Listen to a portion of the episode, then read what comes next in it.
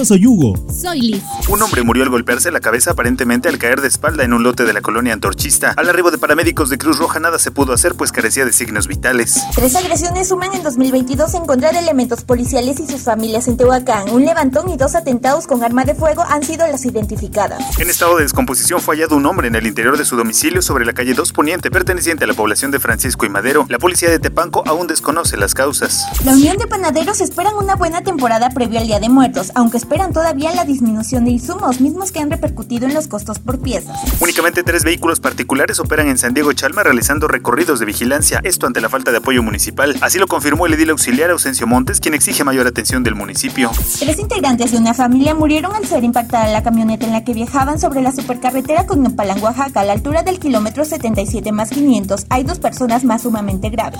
Mucho más en primeralinea.com.mx.